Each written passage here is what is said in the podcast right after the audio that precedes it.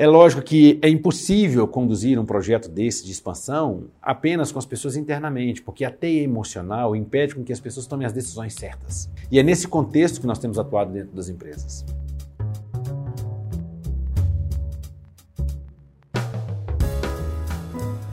Se você já está pronto para crescer, então significa que você tem um conhecimento muito grande sobre você mesmo internamente dentro da sua empresa e também que você conhece os seus competidores, sabem para onde eles estão indo e como eles estão se movimentando. Mais essencial do que tudo isso é saber como é que as pessoas que estão te comprando, quais são os critérios e as motivações deles, seja no mercado B2B ou no mercado B2C. Sem esses três conhecimentos, sem essas três áreas de conhecimento, é muito difícil você enxergar todas as oportunidades e formas do seu crescimento. Existem várias oportunidades e formas de crescer o seu negócio. Existe forma de crescer pela expansão do seu território, ou seja, você está dentro de um estado, dentro de municípios ou dentro de polos.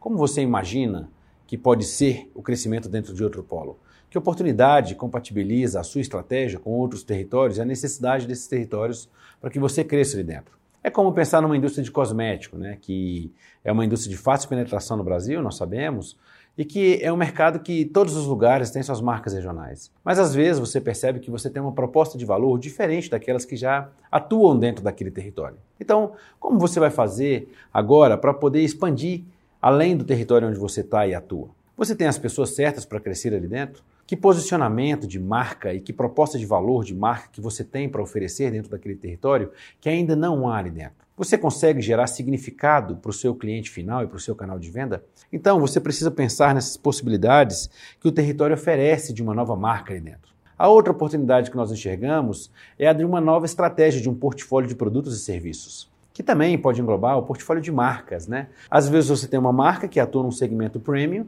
e você tem uma oportunidade de atuar num segmento logo abaixo. Agora, o canal está pronto, existe esse espaço na gôndola do seu, do seu canal? Ou você tem outros canais diferentes que estão ávidos por uma marca mais competitiva ou mais ou premium de qualidade superior, ou uma política comercial que te permita colocar duas marcas dentro do mesmo canal. Portfólios de produtos e de marcas são coisas estratégicas. Nós estamos vendo portfólios envelhecidos que já não dão mais respostas de receita para os seus negócios.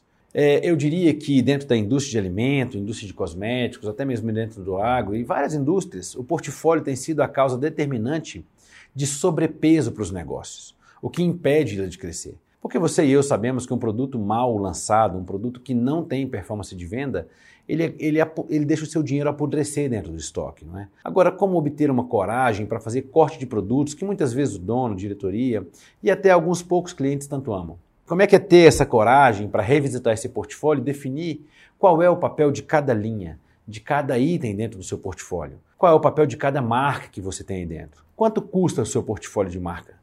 Quanto custa o seu portfólio de produtos e serviços? Essas são análises que nós temos ajudado as empresas a desenvolverem, estando fora dessa teia emocional que normalmente dentro das indústrias se encontram, dentro dos negócios. Né? Temos observado empresas de TI com produtos maravilhosos e ele vende um item para um cliente, mas não consegue vender os demais. O que acontece nesse erro de performance? Então veja que no portfólio de produtos e serviços e de marcas há uma grande oportunidade de crescimento. É nesse campo que a sua empresa tem a oportunidade de se estender?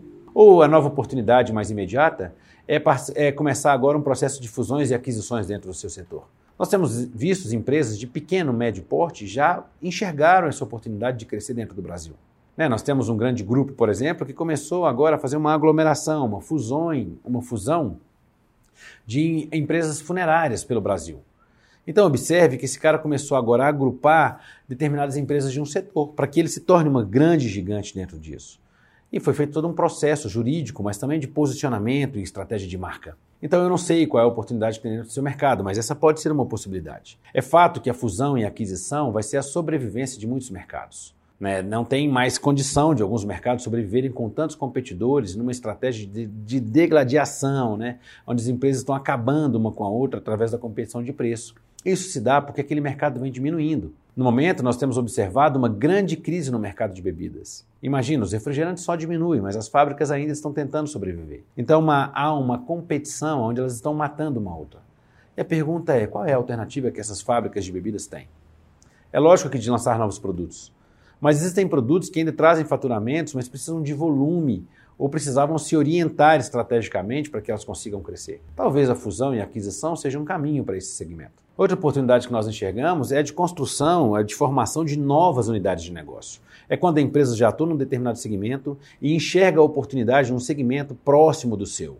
E ali é real, ela atende que tem ali uma oportunidade que vai trazer um futuro sustentável para esse negócio. Então, normalmente, costuma-se nascer unidades de negócio. Ou seja, a empresa tem todo um conhecimento, todo um know-how que permite o surgimento de uma nova unidade de negócio com uma estratégia diferente das demais. Também é um bom caminho para o crescimento. A grande questão é, se a gente não consegue compreender todas as barreiras e dificuldades que há, tanto no aspecto cultural e emocional dentro do seu negócio, ou seja, existem feudos estabelecidos dentro de empresas.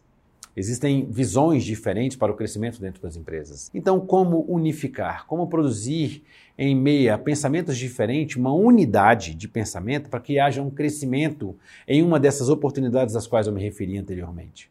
É lógico que é impossível conduzir um projeto desse de expansão apenas com as pessoas internamente, porque a teia emocional impede com que as pessoas tomem as decisões certas. E é nesse contexto que nós temos atuado dentro das empresas. Como compreender aquela mudança cultural que precisa ser feita, que muitas vezes modifica o organograma da empresa para suportar o ajuste de um portfólio de marcas e produtos, para suportar uma fusão ou uma aquisição, para suportar uma expansão de território.